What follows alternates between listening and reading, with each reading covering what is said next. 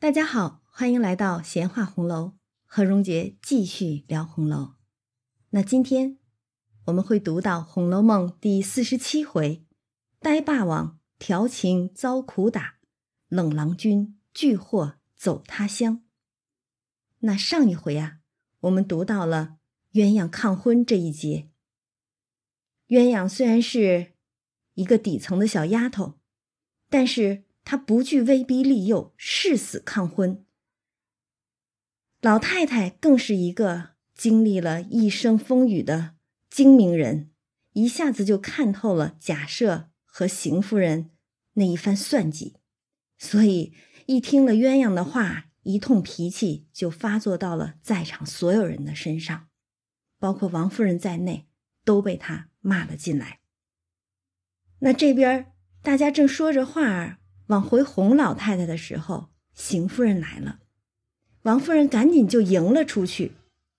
那邢夫人啊，她本来还不知道老太太已经知道了鸳鸯这回事儿呢，本来还想着进来打听打听消息，呃，看看鸳鸯是不是就从了，就答应了这门婚事了。结果她刚进了院门，早有几个婆子悄悄的告诉她知道。哎，这事儿已经发生了，也是在老太太跟前儿啊安插了一些眼线的吧。那这边邢夫人本来是不想进来触眉头，转身就想走的，结果里边已经有丫鬟通报进去了，王夫人就接出来了。那少不得邢夫人就进来跟贾母请安，贾母那儿就一句话也不说，一声不言语。老太太威武啊！那邢夫人自己就觉得愧悔非常。这边凤姐儿多机灵啊，早就指着一件什么事儿回避了。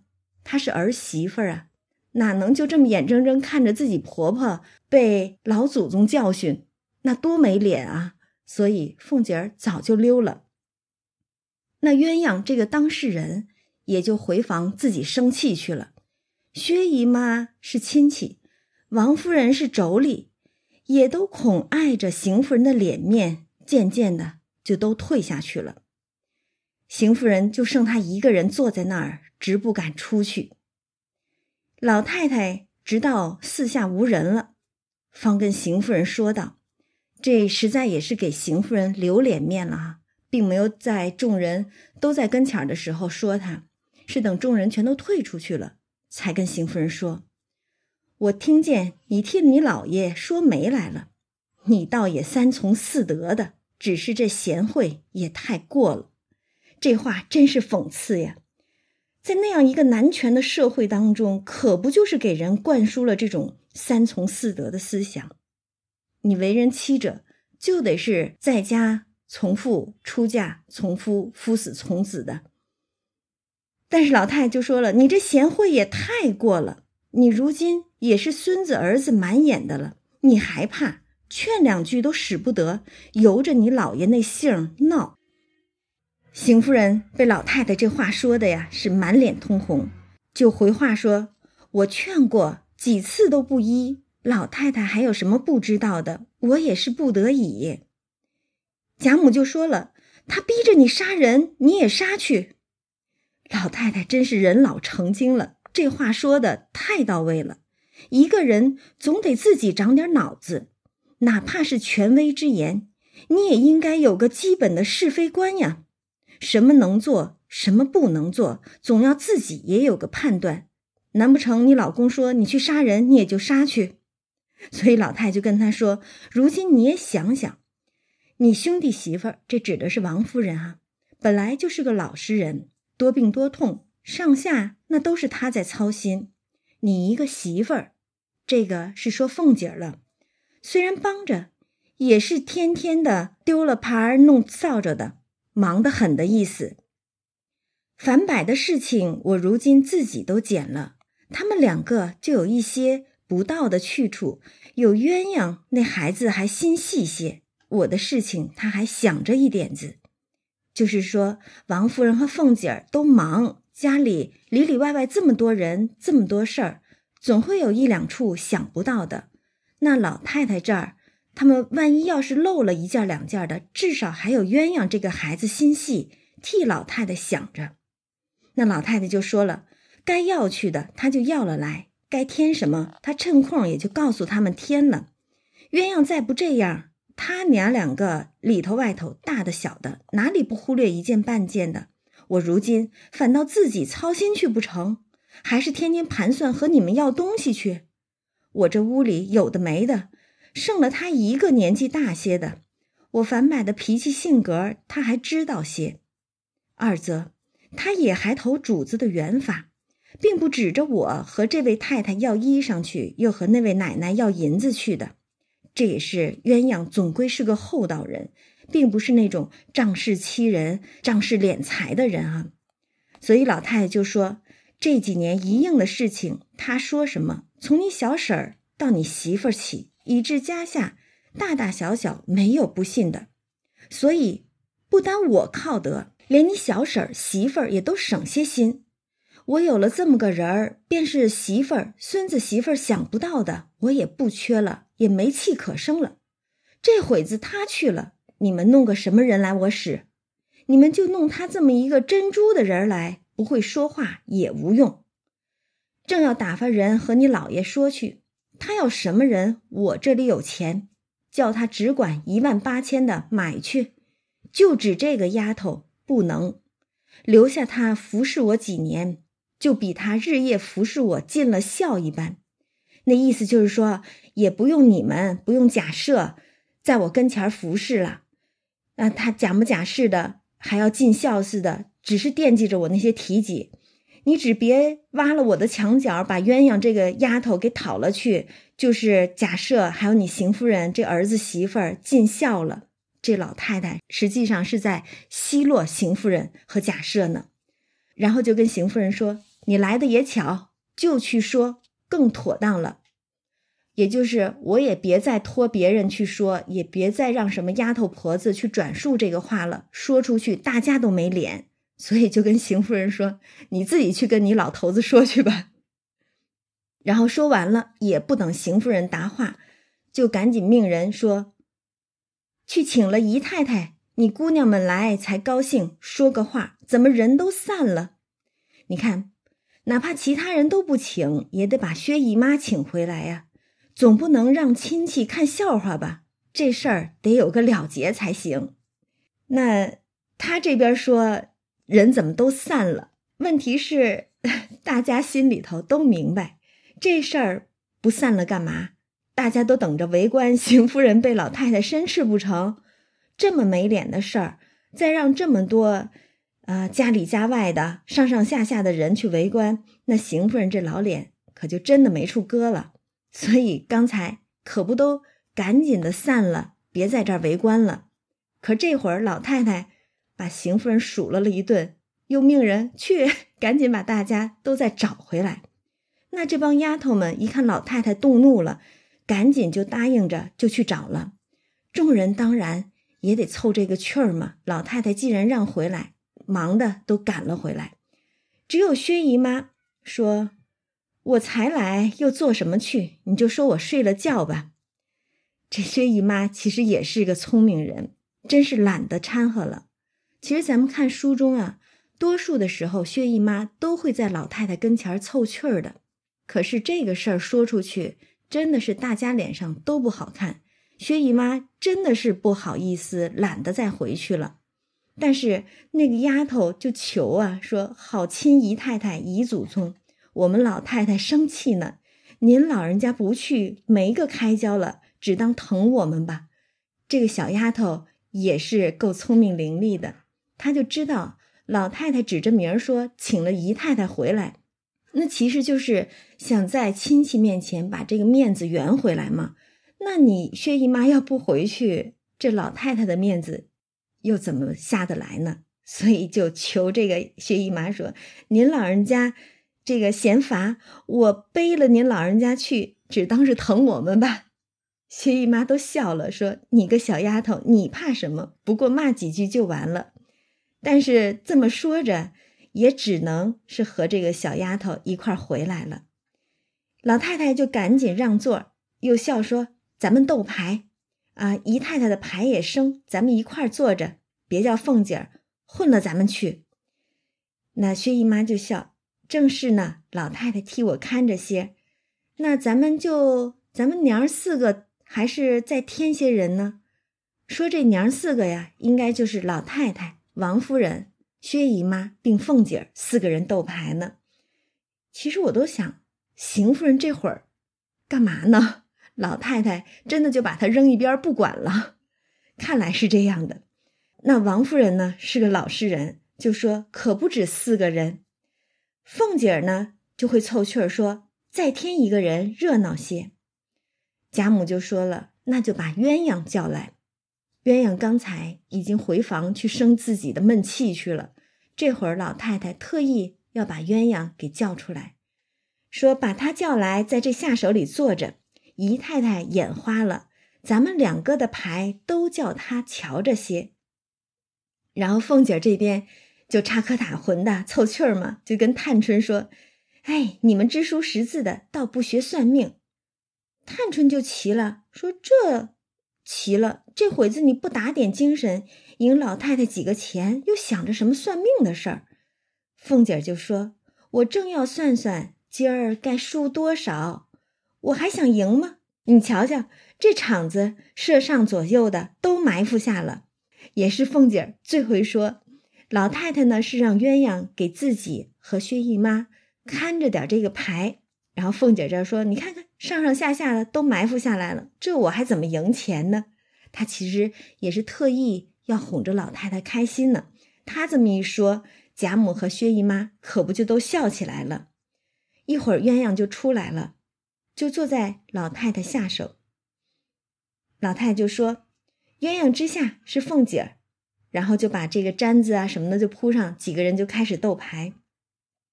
那一会儿，鸳鸯就瞅着老太太那个牌啊，就差不多了。呃，等一张二饼就该胡牌了，他就悄悄的递暗号给凤姐儿。凤姐那儿本来就是打定了主意要哄老太太开心的嘛，老太太这都生气了，还不赶紧哄回来？那让老太太赢点钱，胡个牌的也开心开心嘛。所以就等着这暗号呢。一看鸳鸯把暗号递出来，他就故意的踌躇半晌，笑着说：“哎呀，我这一张牌定在姨妈手里扣着呢，我若不发一张牌，再顶不下来。”薛姨妈就说了：“我手里并没你的牌。”凤姐还故意的说：“我回来可是要查的。”薛姨妈也说：“你只管查，且发下来，我瞧瞧是张什么。”凤姐儿就把那张牌一下子递到了薛姨妈的跟前儿，可不就是一张二饼？薛姨妈就笑了，说：“我不稀罕它，只怕老太太满了。”凤姐听了，赶紧就忙着笑说：“哎呀，我错了。”老太太那边早就把牌给摊下来了，说：“你敢拿回去？谁叫你错的不成？”凤姐就说：“可是我要算一算命呢，这是我自己发的，也愿埋伏着呢。这还说呢，你们上下都是埋伏着算计呢。”老太太就笑了：“这可是你自己打你那嘴，问你自己才是，又不是别人让你打出来这张牌，对吧？你是故意的打出这张牌的。”那老太太又跟薛姨妈解释，笑说：“哎呀，我不是小气，爱赢钱，这原就是个彩头。”薛姨妈就笑：“可不是这样，哪里有那样的糊涂人说老太太爱钱呢？”那凤姐这边本来数着钱呢，一听老太太和薛姨妈这么说，忙着又把钱给穿上了，向众人笑着说：“够了我的了，竟不为了赢钱，单为了赢彩头。”你瞧瞧，我到底是小气，输了就数钱，快收起来吧。你看他在这儿自认小气，插科打诨的。薛姨妈那边呢，就顺着老太太说，可不是谁会说老太太爱钱呢？那凤姐这边就故意的颠倒着说：“哎呀，我小气，我可不就是个爱钱的人，赶紧收了吧，哪有输了就数钱的？”那老太太这边呢，规矩上啊，平常都是鸳鸯替她洗牌的。结果这会儿一看，鸳鸯那儿不洗牌，老太太其实心里头还是记挂着鸳鸯那事儿呢。就故意的说：“你怎么恼了？连牌也不替我洗。”鸳鸯当然不敢跟老太太说什么，他只是拿起牌来，笑着说：“二奶奶不给钱。” 老太太就说了：“她不给钱，那是她交运了，就命小丫头去把她那一吊钱都拿过来。”结果这小丫头可不就凑趣儿，真的跑过去把凤姐的一吊钱全都拿了来，搁在贾母的旁边。凤姐就赶紧笑：“哎呀，赏了我吧，照数给就是了。”薛姨妈也笑，果然凤丫头小气，不玩也就罢了。凤姐听了就起来，拉着薛姨妈回头指着贾母素日头前的那个木匣子，笑着说：“姨妈瞧瞧，那个里头不知道玩了我多少去了。这一吊钱玩不了半个时辰，那里头的钱就招手叫他了。瞧瞧。”多形象啊！匣子里的钱就把这个桌上的钱全都招手叫进去了。只等把这一吊钱也叫进去了，牌也不用斗了，老祖宗的气儿也平了，又有正经的差事我要去办了。那话未说完，就引得贾母众人笑个不住。真真凤姐儿是好口才，一扫之前沉闷的气氛，有她在，也是不用担心冷场了。实在啊。就算搁到现在来说，也真是一个交际高手了。偏偏这会儿，平儿怕他这儿钱不够，又巴巴的送了一吊钱来。凤姐儿就更乐了，说：“得，不用放在我跟前儿，也就放在老太太那一处吧，一齐叫进去，倒省事儿，不用做两次，叫箱子里的钱费事儿。”贾母这回是真的笑的。开心了，手里的牌都撒了一桌子，推着鸳鸯就说：“快去撕他的嘴。”那平儿这边呢，就依着凤姐所说，真的就把钱放下了。正要回来的时候，出到院门，就迎头碰见了贾琏儿。贾琏还问他：“太太在哪儿呢？”老爷叫我请过去呢。对呀，其实咱们刚才就问了，这邢夫人去哪儿了？老太太带着。王夫人、薛姨妈、凤姐、鸳鸯在这斗牌，那邢夫人就这么着被老太太晾在旁边了，不成？那平儿就赶紧笑说：“就在老太太跟前儿呢，跟了这半日还没动身呢。果真如此啊！这还真是尴尬人、尴尬事啊！被老太太就这么晾在一边儿那平常她也是大夫人啊，荣府里边那。”她的位置地位，可以说女眷当中除了贾母，也就是她了。可这会儿为了假设讨小老婆这件事儿，就这么被老太太晾在一边儿，也真是很是给她没脸了。那平儿这边呢，其实也知道屋里的气氛紧张，所以就劝贾琏说：“趁早丢开手吧，老太太生了这半日的气，这会子。”亏着二奶奶凑了半日趣儿才好些，但是贾琏呢就觉得这又有什么？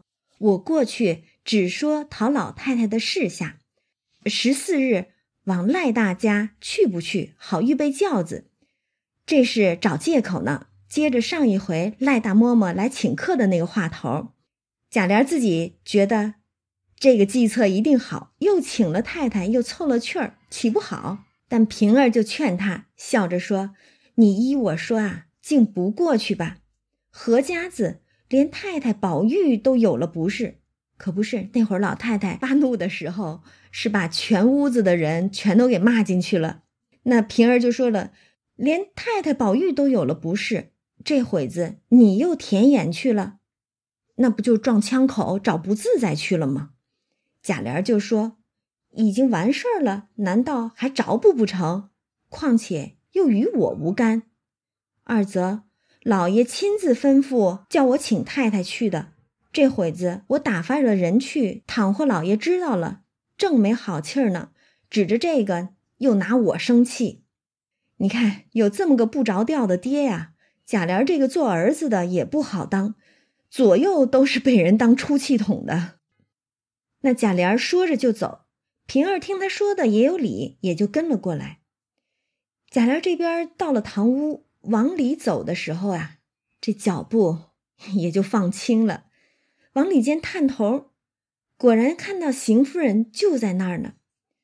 凤姐儿眼尖，已经瞧见贾琏了，就赶紧使眼色不让他进来，然后又给邢夫人递眼色，让她出去。可是邢夫人被老太太晾在那儿这半天，也不好说就这么走了吧，不跟老太太打声招呼你就走，这也太不合适了。所以邢夫人就起来倒了一碗茶，放在贾母跟前儿。贾母这边一回身儿，得。冷不防的，贾琏那边就没躲灵力，到底是被老太太给瞧见了。贾母就问：“外头是谁？”倒像个小子，一伸头。对呀，何家子女眷在这儿呢。所以贾琏这么一个小子一探头，可不就是让老太太一眼就分辨出来了。凤姐这会儿也不好藏着掖着的，就赶紧起身说：“我也恍惚看见一个人影，我瞧瞧去。”一边说一边就起身出来。贾琏也藏不住了呀，就赶忙进来陪着笑说：“打听一下老太太十四可出门，好预备轿子。”那就是把他刚才想的那个借口用上了吗？贾母就说：“既这么样，怎么不进来的？又作鬼作神的。”你听这话就知道老太太的气儿还没消呢。贾琏就赶紧陪笑呀，见老太太玩牌呢，不敢惊动。不过是想叫媳妇出来问一问，贾母就说：“就忙到这一时，等他家去，你问他多少问不得。哪一遭你这么小心来着？是啊，上一次凤姐过生日的时候，贾琏被捉了奸，那可都是举着剑就追凤姐，追到了老太太跟前的呀，又何尝这么小心来着？老太太就奚落他。”又不知是来做耳报神的，还是做什么探子的，鬼鬼祟祟的，倒吓了我一跳。什么好下流种子？那老太太这气儿真的是火大了，一直没消呢。看贾琏这么探头探脑的，这一肚子火也都发作贾琏身上了。你又来打探什么？又想算计什么？对吧？然后顺道还奚落了贾琏一番，你这个下流种子。对吧？下流爹、下流儿子，上梁不正下梁歪的，俱都是贪财好色之徒。这边老太太就说：“你媳妇和我玩牌呢，还有半日的空，你家去再和那赵二家的商量治你媳妇去吧。”这是说上一次贾琏和鲍二家的偷奸那回事儿呢。那一次鲍二家的不是说什么时候你那阎王老婆死了，那。老太太就是旧话重提，那你赶紧回家去吧，你媳妇还得在我这儿待着呢。你再跟你的什么姘头去商量辖制你媳妇儿去吗？说的大家都笑起来了，鸳鸯也笑，是鲍二家的老祖宗又拉上什么赵二家的？贾母也笑了，可是的，我哪里记得什么抱着背着的？提起这些事儿来，不由得我不生气。我进了这门子做重孙子媳妇起，到如今我也有了重孙子媳妇了。这可真是多年的媳妇熬成婆呀！连头带尾五十四年，凭着大惊大险、千奇百怪的事儿也惊了些，从没经过这些事儿，还不离了我这儿，这可真是让老太太看不上啊！所以老太太火也大。怎么说呢？这一辈子见过不要脸的，没见过这么不要脸的。所以老太太一直都瞧不上贾赦这个大儿子，历来也都是跟着二儿子住。那像贾赦这样的猥琐、恶心的这种人物，老太太又怎么瞧得上呢？包括邢夫人，只知道顺从着自己的老公，一点是非观都没有，一点的成算都没有。又怎么让老太太看得上眼呢？所以老太太就说：“还不离了我这里呢。”那贾琏这边一声都不敢说了，赶紧就退了出来。平儿就在窗外站着，悄悄的笑说：“我说着你不听，到底碰在网里了。那刚才平儿劝他，你还是别去填眼了吧，可不就是填了眼了，撞上枪口了，到底还是被老太太奚落了一番。”正说着，那边邢夫人也就出来了。贾琏就抱怨说：“都是老爷闹的，如今搬在我和太太身上。”邢夫人就说：“我把你个没孝心的，雷打的下流种子！”得，老太太骂贾琏下流种子，邢夫人这边也骂贾琏下流种子，还说他是没孝心的，说人家还替老子死呢，白说了几句你就抱怨了，你还不好好的，这几日生气，仔细他捶你。这可真是应了老太太那个话，这个邢夫人真是贤惠的太过了，为夫命是从啊！这会子还拿什么孝道来骂贾琏儿？难道真是像老太太说的，他让你杀人你也去？但是咱们细细想来啊，那个时代中的所谓的君君臣臣、父父子子，可不就是要培养出一批又一批昏庸无脑之人来吗？就是为了维护他们森严的宗法等级呀。按说孝道是好的，但是并不意味着为虎作伥、助纣为虐呀。那我们其实，在学习、在传承中华传统文化的时候，其实也要格外的小心，要能够分辨精华与糟粕，不能捧着那些糟粕，奉为圭臬，害人又害己的。那这边贾琏当然也听不下去，但也只好说：“太太快过去吧，叫我来请了好半日呢。”说着就把他母亲送出来，过到那边去。等到了贾赦这边，邢夫人把方才的话儿略说了几句，贾赦也无法可施啊。老太太已经看破了他们的算计，他又能怎么样呢？而且又被老太太。这么当众的就给邢夫人没脸，说实话，也是给贾赦没脸。假设又含愧，又无法可施，自此就开始装病，不敢见老太太，哪还有脸见啊？一肚子的鬼心思都被老母亲看穿了，真的是没脸再到老太太跟前去了。所以，只是每天打发了邢夫人和贾琏儿去老太太跟前请安罢了。然后又各处的遣人购求寻觅，终究还是费了八百两银子买了一个十七岁的女孩子，名唤嫣红的，收在屋里，不在话下。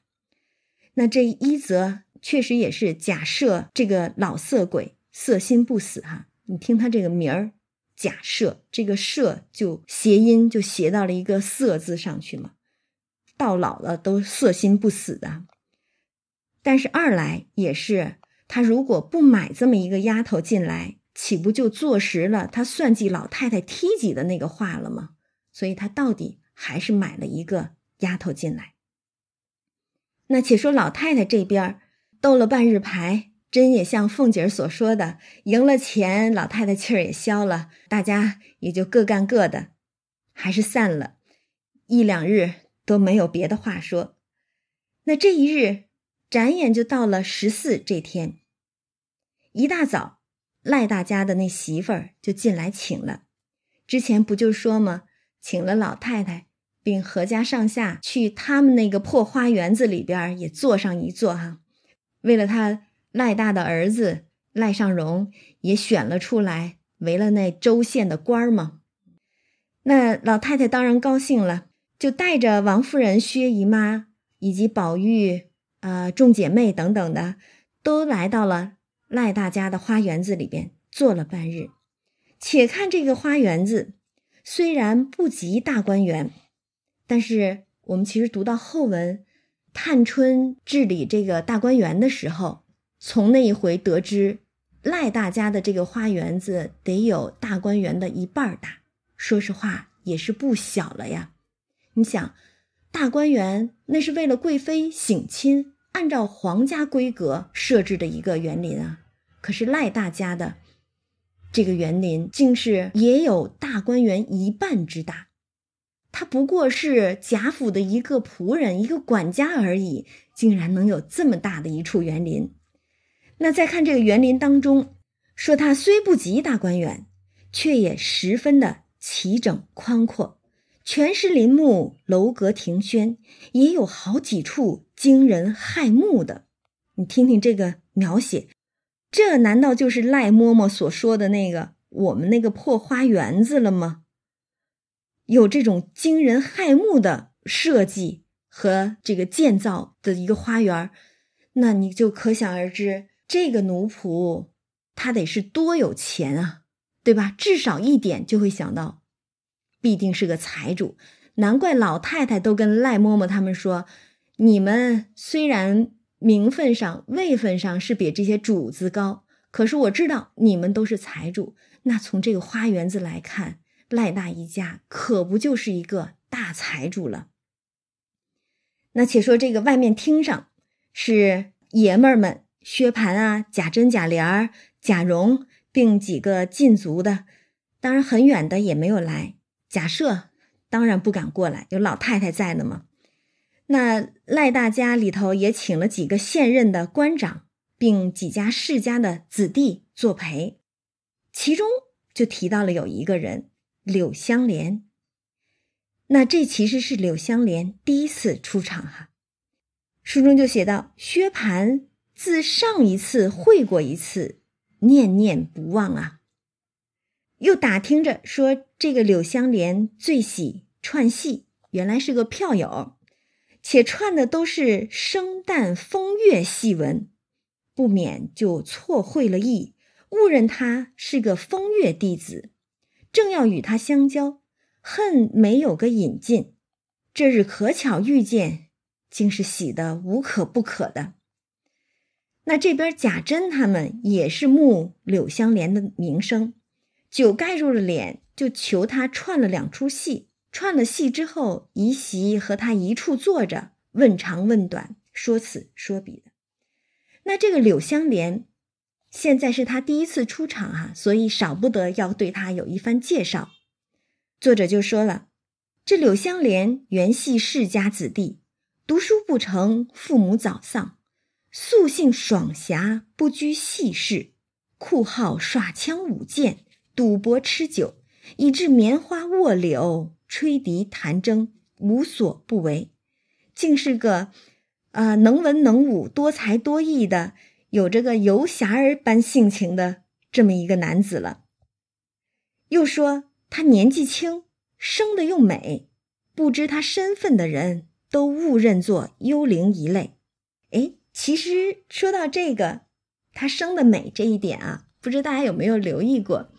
八七版经典的《红楼梦》连续剧当中，柳湘莲这个人这个角色。实际上是饰演北静王的那个同一个演员饰演的两个美貌男子，对吧？书中可以说北静王水溶是一个美男子，那柳湘莲又是一个美男子，两个美男子都是同一个人扮演的，这是一段小插曲哈。如果感兴趣的朋友可以找回八七版《红楼梦》去看一看。那这边。赖大的这个儿子赖尚荣呢，素习就和柳香莲交好，所以今天就把他请来作陪。不想这喝了酒之后，别人都还好，虽说都慕着柳香莲的美名啊，到底还拘着点儿，唯独薛蟠那个旧毛病就又犯了。什么旧毛病啊？欺男霸女呗。见着了那个生的貌美的，他就忍不住了。他这么一犯病，香莲那边心里早就不快，便意欲走开完事儿。无奈赖尚荣死也不放，跟他说：“方才宝二爷就嘱咐我，才一进来虽见了，只是人多不好说话，叫我嘱咐你散的时候别走，他还有话说呢。你既一定要走，等我叫他出来，你两个见了再走，与我无干了。”那其实大家看这一段描写啊，虽说柳湘莲是第一次出场，但作者写来却并无任何生疏的感觉。你看他和其他人的交流，这是早已熟识、相交已久的朋友了，只是此时方得机会让我们读者一见尊荣罢了。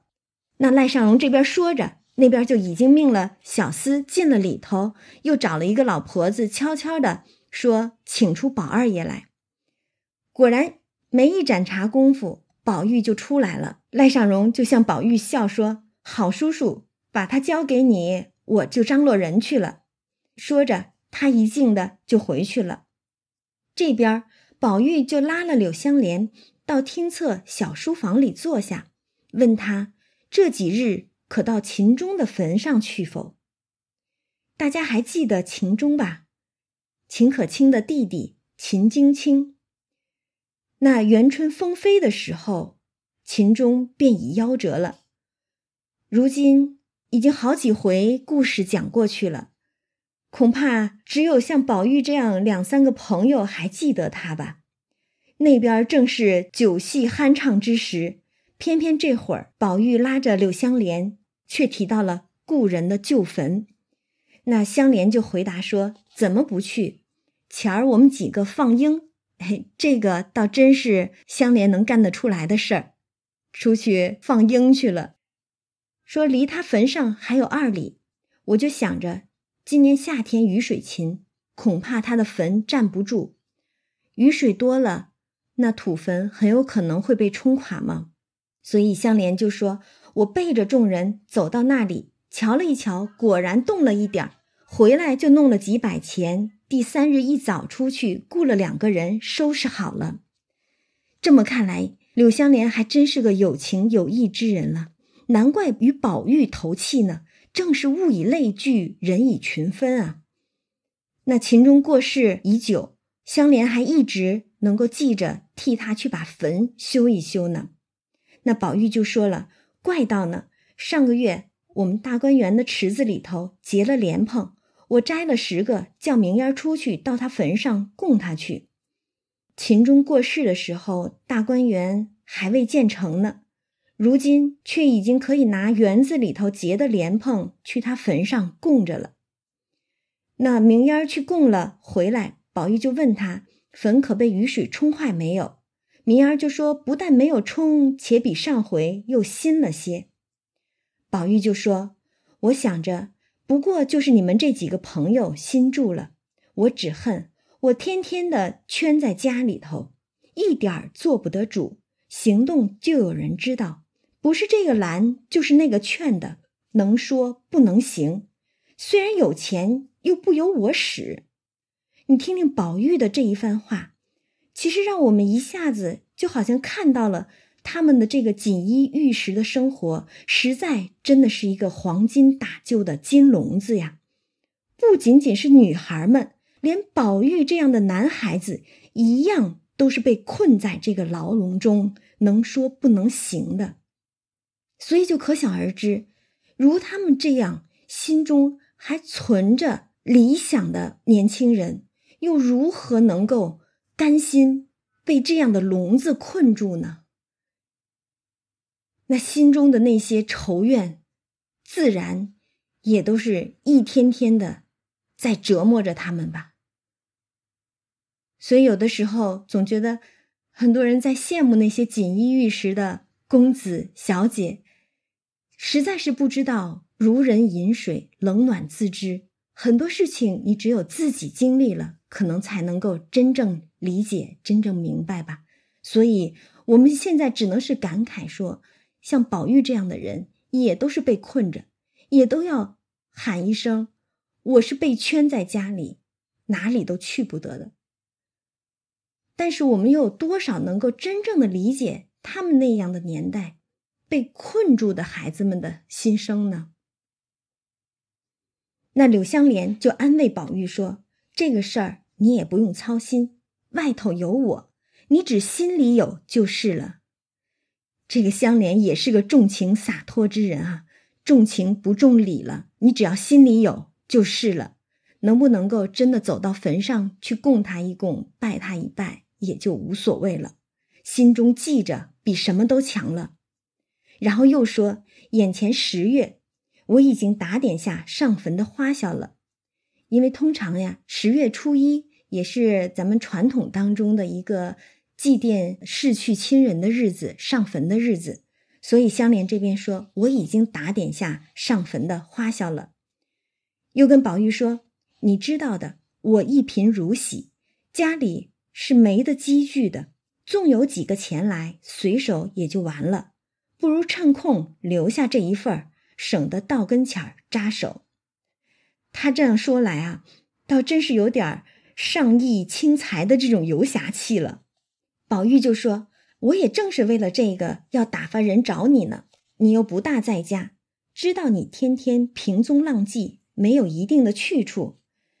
哎呀，这么说来，宝玉肯定是羡煞香莲啊，好生逍遥，无拘无束，不像宝玉困在那个金笼子里边，能说不能行，哪儿都不能去呀。”那香莲就说：“你也不用找我，这个事儿啊，不过是各尽其道。眼前我还要出门去走一走，外头逛个三年五载的再回来。这个香莲还真是活得好潇洒，一边是一贫如洗，一边却还要出去外头逛个三年五载再回来。”那宝玉听了，就赶紧问：“这是为何？”柳香莲冷笑道。我的心事等到跟前儿，你自然也就知道。如今我要别过了。宝玉说：“好容易会着，晚上同散，岂不好？”香莲就说：“你那令姨表兄还是那样在坐着，未免有事儿，不如我回避了倒好。”估计香莲心里头啊，真是气死了这个薛蟠拿那样的眼光来看他，对吧？所以。他就说：“我还不如回避了，倒好，省得到时候忍不住在席上就打起来了吧。”宝玉就想了一想，说：“既这样，那你倒是回避也好，只是你要果真远行，必须先告诉我一声，千万别悄悄的就去了。”说着，还滴下泪来。这也真是像宝玉这样的人，估计也是很难能够得个知己的。可是香莲这一去三年五载的，又是要多年知己不得相见了，也难怪宝玉又滴下泪来。那香莲就说：“我自然是要辞的，你只别和别人说就是了。”说着，他站起来就要走，又说：“你就进去吧，不必送我。”然后他就出去了。结果柳香莲刚到大门口，就碰见薛蟠在那里乱嚷乱叫的说。谁放了小柳走了？你听听，这称呼都变成小柳了。柳香莲一听，那就是火星乱蹦啊，恨不得一拳把薛蟠打死。但他到底是想着酒后挥拳，又碍着这毕竟是在赖尚荣家里头，就算是看在他的面子上，也只得忍，所以拼命压着自己的火啊，忍了又忍。结果这边薛蟠。就看见他出来，如得珍宝，因为喝了酒，就趔趄着上来，一把拉住他，笑着说：“我的兄弟，你往哪儿去了？”香莲就说：“走走就来。”薛蟠就笑：“你一去都没兴致了，好歹坐一坐就疼我了。凭你有什么要紧的事儿，交给哥，你只别忙。你有这个哥，你要升官发财都容易。”你看薛蟠这会儿真是喝了酒，也看不清柳香莲的脸色吧？只顾着说胡乱的许诺，把柳香莲当什么人呢？那香莲这等心高气傲之人，又如何能容他如此亵渎？那柳香莲这边见他如此，心中是又恨又愧，早生一计，就把薛蟠拉到了避人处，笑着说：“你看。”他是不怒反笑，这就是要算计薛蟠，好好教训他一顿了。柳香莲就笑着跟薛蟠说：“你是真心和我好，假心和我好呢？”那薛蟠一听这话，喜得心痒难熬啊，灭下这个眼儿，忙笑着说：“好兄弟，你怎么问起我这个话来？我要是假心，立刻死在眼前。”香莲就说：“既如此，这里不便，等坐一坐。”我先走，你随后出来，跟我到我的下处，咱们喝一夜酒。你看，开始诓他呢。我那里还有两个绝好的孩子，从没出过门的，你可连一个跟的人也不用带。到了那儿，服侍的人都是现成的。哎，还很谨慎的，让薛蟠一个人都不许带。那是啊，要带着人去了，怎么好揍他呢？可是薛蟠哪知道啊？听柳香莲这么一说，喜的酒都醒了一半，说：“果然如此。”香莲就说：“如何？人拿真心待你，你倒不信了。”薛蟠忙就笑道：“我又不是呆子，听听这话，直叫薛大呆子说出来，我又不是呆子，这不可笑死个人吗？说我怎么不信呢？既如此，我又不认得你，先去了，我到哪儿去找你呢？”香莲就说：“我这下处在北门外头，你可舍得家城外住一夜去？那这是要诓薛蟠出城呢。在城里毕竟人多眼杂哈，揍得不痛快，所以要把薛蟠诓出城去。那薛蟠就笑啊，有了你，我还要家做什么？你说这不是拱火吗？他说了这话，香莲又怎么能饶他呢？香莲就说：既如此。”我在北门外桥头上等你，咱们席上且吃酒去。你看我走了之后，你再走，他们就不留心了。你瞧瞧，设计的多严密！我先走，你再走，一个人还不许带。咱们出城见。那薛蟠一听，赶紧就答应着。于是两个人复又入席，喝了会儿酒。那个薛蟠心下难熬，只是拿眼儿去瞅香莲。心里头越想越乐，还不知道香莲是在算计他呢哈，他就左一壶右一壶的，都不用人让，自己吃了又吃，不觉得酒就有了八九分了。那香莲这边一看，哎，差不多了，他就起身，趁着人不防就出去了。到了门外，就跟自己的小厮说：“你先家去吧，我到了城外就回来。”说着。他就骑了马，直出北门，在桥头上就候着薛蟠呢。果然没有顿饭功夫，就看薛蟠骑着一匹大马，远远的就赶了来，张着嘴，瞪着眼，头似拨浪鼓一般的不住的左右乱瞧。这番描写啊，真是让人有如亲见一般。那薛蟠这么。到处乱瞧，偏还瞧不见 柳香莲，及至从香莲的马前都过去了，还只顾着往远处瞧，不曾留心近处，就这么过头了。香莲这边是又是笑又是恨，这个薛大呆子真是呆到家了。然后香莲也不说话，也就撒马从后边跟着跑上来。那薛蟠越往前走，人烟越少，他就又圈马回来再找。哎，一回头就见着香莲了，如获其真，忙笑说：“我就说你是个再不失信的。”香莲就笑了，快往前走，仔细人看见跟了来就不方便了。是不方便什么呢？不方便你揍人吧？说着，香莲就打马往前走，薛蟠也就紧紧的跟着来。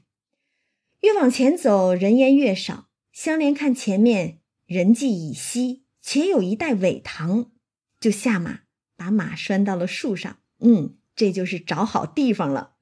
然后他就跟薛蟠笑着说：“你下来，咱们先说个事，日后要变了心，告诉了人去，就应试。”薛蟠笑：“这话有理。”也赶紧下了马，把马拴树上，跪下就说：“我要日久变心，告诉人去，天诛地灭。”结果一语未了，只听“嘡”的一声，静后就好似铁锤砸了下来。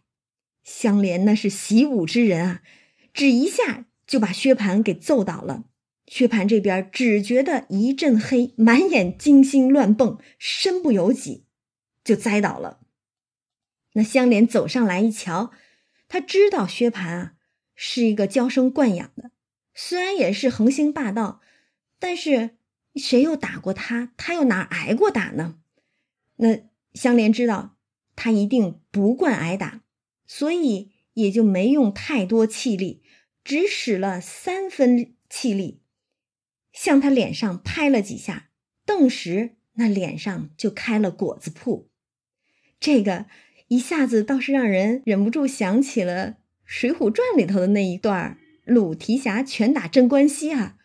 鲁提辖也是一拳过去，就让那个镇关西脸上开了颜料铺子。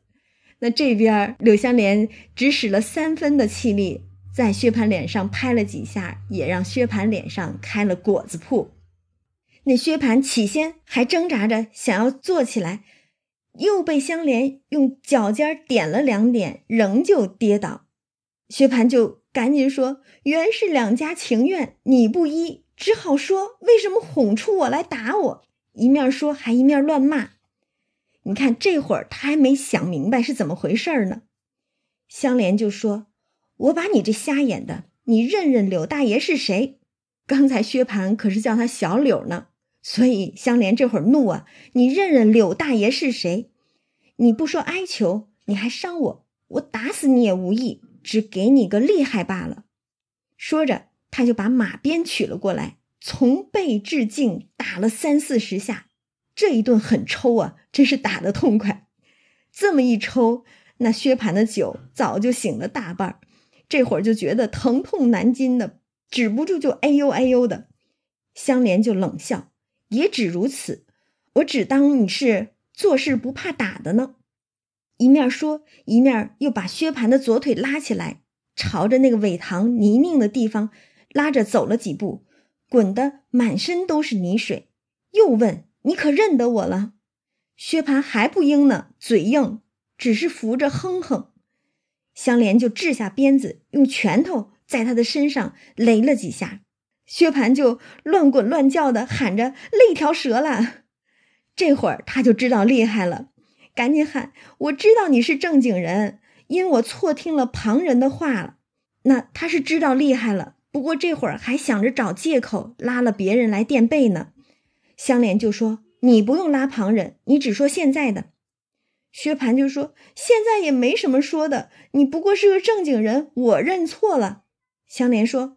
还得说的再软和些才饶你，薛蟠就哼哼着，好兄弟，香莲就嘣一拳，薛蟠哎呦一声喊好哥哥，香莲又通通两拳，薛蟠只得哎呦着叫说好老爷，你饶了我吧，饶了我这没眼睛的瞎子吧，从今以后我敬你怕你了，你听听这称呼，先是什么都不肯喊。现在就成了好兄弟、好哥哥、好老爷，这个辈分啊，直线上升啊！这是真的打怕了。香莲就说：“你把那个水，苇塘里的那个泥水啊，说你把那个水喝两口。”薛蟠一听就皱眉：“水脏得很，怎么喝得下去？”香莲举拳就又要打，薛蟠忙说：“我喝，我喝。”说着只得斧头向那尾根底下喝了一口。还没等咽下去呢，哇的一声就把刚才吃的都吐出来了。咦，好恶心！香莲就说：“好脏东西，你快吃尽了吧，饶你。”薛蟠听了，叩头不迭说：“好歹积阴功，饶了我吧，至死不能吃啊！”香莲就说：“这气味倒熏坏了我，估计香莲也是受不了啊。”然后说着，他就丢下薛蟠。径自的牵马认凳的走了。那薛蟠往常都是他打人的，打了人甩手走了的。那个大霸王是他呀，何时碰到过这样一个把他胖揍一顿，嘿，人家径自牵马认凳的走了的呢？那薛蟠见他已去，这个心才放下来，不会挨打了。这可真是打怕了，然后又后悔自己不该误认了人。但要挣错着起来吧，又浑身疼痛难禁啊。那这一段啊，其实是非常精彩过瘾的一段了，很是解气。而且别忘了，之前的情节是假设算计老太太，算计到鸳鸯身上，要讨鸳鸯做小老婆那一段。虽然假设是一脚踢到了铁板上，鸳鸯抗婚。那假设邢夫人的这个算计也被老太太看透，而且被老太太骂的是丢尽老脸了，对吧？但是到底这一回是把鸳鸯的婚姻、青春和未来全都葬送了，实在也是令人憋屈啊！偏偏这半回却横空出世一个柳香莲，把同样是欺男霸女的薛大呆子。胖揍了一顿，所以是颇为解气。那这些情节上的安排，你看曹公他是紧几回松几回，但是就是在这样的忽紧忽松之间，就把读者的心紧紧的缠住了，把我们全都不知不觉之间就带到了这个似假还真的《红楼梦》之中了。而书中的这个人物柳湘莲，不得不说，他也是一个奇男子啊！你看他出身世家，身份应该也是不低的，否则也不会跟。贾府他们这些世家子弟混到一处去，不过他父母早亡，家道是早已败落的，自己也是一贫如洗、平踪浪迹的。但是他颇有古时豪侠的风范，素性爽侠，酷好耍枪舞剑，而且又是个重情重义之人，哪怕自己没钱，也要为已故的朋友修坟上坟去的。所以，其实这个人，他是和这个书中其他的男子颇为不同的一个人。他并不是，他虽然也是纨绔子弟，但他却好像是有很多这些纨绔子弟所不具备的优秀品质，甚至让人觉得好像也如宝玉一般，有着一些如宝如玉的品格。而且他这个人。长得漂亮，人美，又喜欢串戏，所以他就被薛蟠给惦记上了。可是柳湘莲其人又是有勇有谋的，他会武功啊，呃，又有心计，设计把薛蟠转出城来，狠狠的痛揍一顿。从来都只有薛蟠打人，打死人还不偿命的，对吧？那是号称薛大呆子、薛霸王的。可是偏柳湘莲就把这个薛大呆子、薛霸王揍得屁滚尿流、泥猪土狗一般。那这样一个游走于仕宦阶层与江湖边缘的人物，他本来应该是恣意纵情、笑傲江湖的，但是奈何最终也是困于情、伤于情，或者说最终也是没能逃脱。这个末世的牢笼啊，当然这都是后话啊，后文咱们且按下不表。不过，只是这一回里边，咱们看作者真是大才，只用了半回的文字，就在我们眼前刻画出了一个有血有肉、有情有义的美男子，真是令人佩服啊！嗯，那这边薛蟠是被他揍的都爬不起来。那贾珍他们这头还在席上呢，对吧？可是，在席上忽然就发现，哎，怎么少了俩人呢？到处找，找不见。然后就有人说，恍惚说是出北门去了。那薛蟠的这些小厮啊，素日都是怕他的。薛蟠既吩咐了不许跟着，谁还敢跟着去呢？这可真是平日里的这个霸道也害了他了。他平常欺负人，弄得这个小厮们全都怕他。这会子可不就是没人去找他，也没人跟着他了吗？而且估计呀，像他这样的一个薛大呆子、薛霸王，平常只有他欺负人的，只有他打人的，可能谁也没有料到，他这没人跟着出去，还真就有人敢打他吧？所以大家都没有想到。不过后来还是贾珍呐不放心。就命贾蓉带着小厮们寻踪问迹的，一直就找出了北门。下了桥一里多路，忽见苇坑旁边薛蟠的马拴在那儿呢。众人都说可好了，有马必有人。那当然了，就在旁边。于是大家一齐来到马跟前儿，只听芦苇荡中有人呻吟。过来一看，只见薛蟠。衣衫零碎，面目肿破，没头没脸，遍身内外滚得似个泥猪一般。薛大呆子，你也有今天，也就是像香莲这样的人，能把这等无法无天的薛霸王胖揍一顿了。其实贾蓉心里头早就猜着几分了，一见薛蟠这等行径，柳香莲又不在跟前儿，那谁还猜不出来呢？他就赶紧下马，命人把薛蟠搀了出来，笑着说：“薛大叔天天调情，今日调到苇子坑里来了，必定是龙王爷也爱上你风流，要招你做驸马去呢。你就碰到龙犄角上了。那薛蟠早就羞得恨得没个地缝钻进去，他哪里还爬得上马呢？那贾蓉只好命人赶回到官乡那边，雇了一乘小轿，让薛蟠去坐。要说这个官厢啊，现在可能大家已经不太说这个名词儿了，估计北京城里边也就德外官乡还留着这么一个名字了。所谓官乡，就是城门外。一个人口聚居的地方了。现在要说的话，那以前的朝外的官乡就是现在的长门外大街，这个德外官乡就是德胜门外大街，对吧？咱们现在已经不太说这个官乡这个词儿了，但那意思呢，就是赶紧到城边人多的地方雇乘小轿来，哎，就给薛蟠雇了一乘小轿，让薛蟠坐着进城去了。贾蓉这个坏小子，他还想抬着薛蟠啊回到赖大家的那个席上去呢。那薛蟠哪能啊？都被人打成这样了，泥猪一般的，再给抬回席上去，这不就成了大家的笑料了？然后薛蟠是百般的央告，又让他不要告诉给别人，贾蓉方才依允了。这个坏小子，但是贾蓉哪能放过这个大笑料呢？他仍旧回到赖家，去告诉给了贾珍，把刚才的刑景啊都说给了贾珍听。贾珍呢，其实也就猜着了，一定是被香莲所打，也笑说薛蟠他须得吃个亏才好。到晚上席散了，贾珍还来问候呢。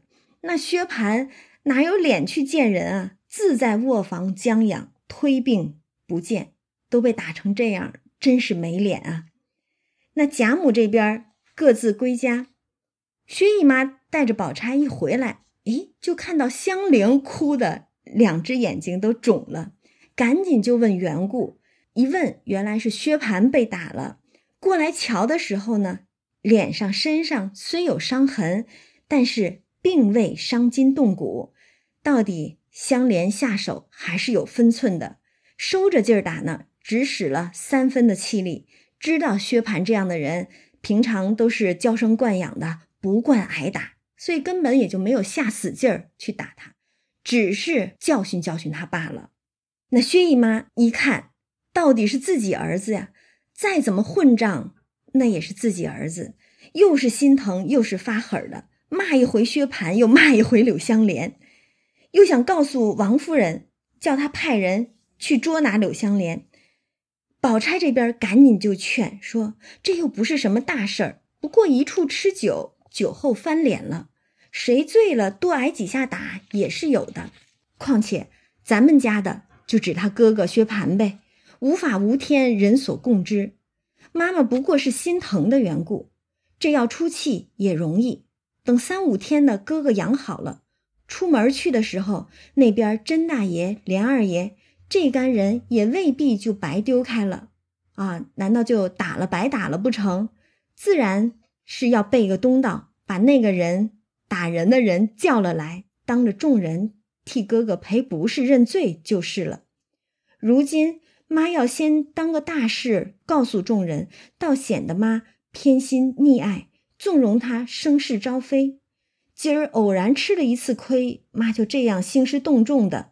以着亲戚之事欺压常人了，这还是宝钗呀？到底是明白知道这个事儿，必定也是他哥哥不在理儿。你这会儿兴师动众的，岂不就又占上一个仗势欺人的名头了吗？就劝薛姨妈呗。那薛姨妈一听就说：“我的儿，到底是你想得到，我一时气糊涂了。”薛姨妈可不就气糊涂了吗？他儿子从来都是霸王一样的。只有他欺负人的，哪有人揍他的呢？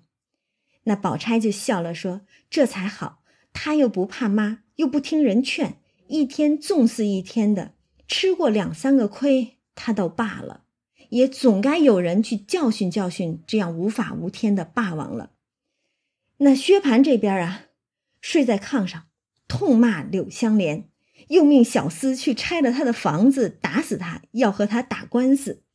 你看薛蟠这会儿又是好了疮疤忘了疼了，你这会子睡在炕上，你发什么狠啊？当时香莲揍你的时候，你怎么不嘴硬呢？不发狠的？那薛姨妈当然得禁着那些小厮了，不让他们去，只说找借口呗，只说柳香莲一时酒后放肆，如今酒醒了，后悔不及，惧怕逃走了。人家那哪是惧怕逃走呀？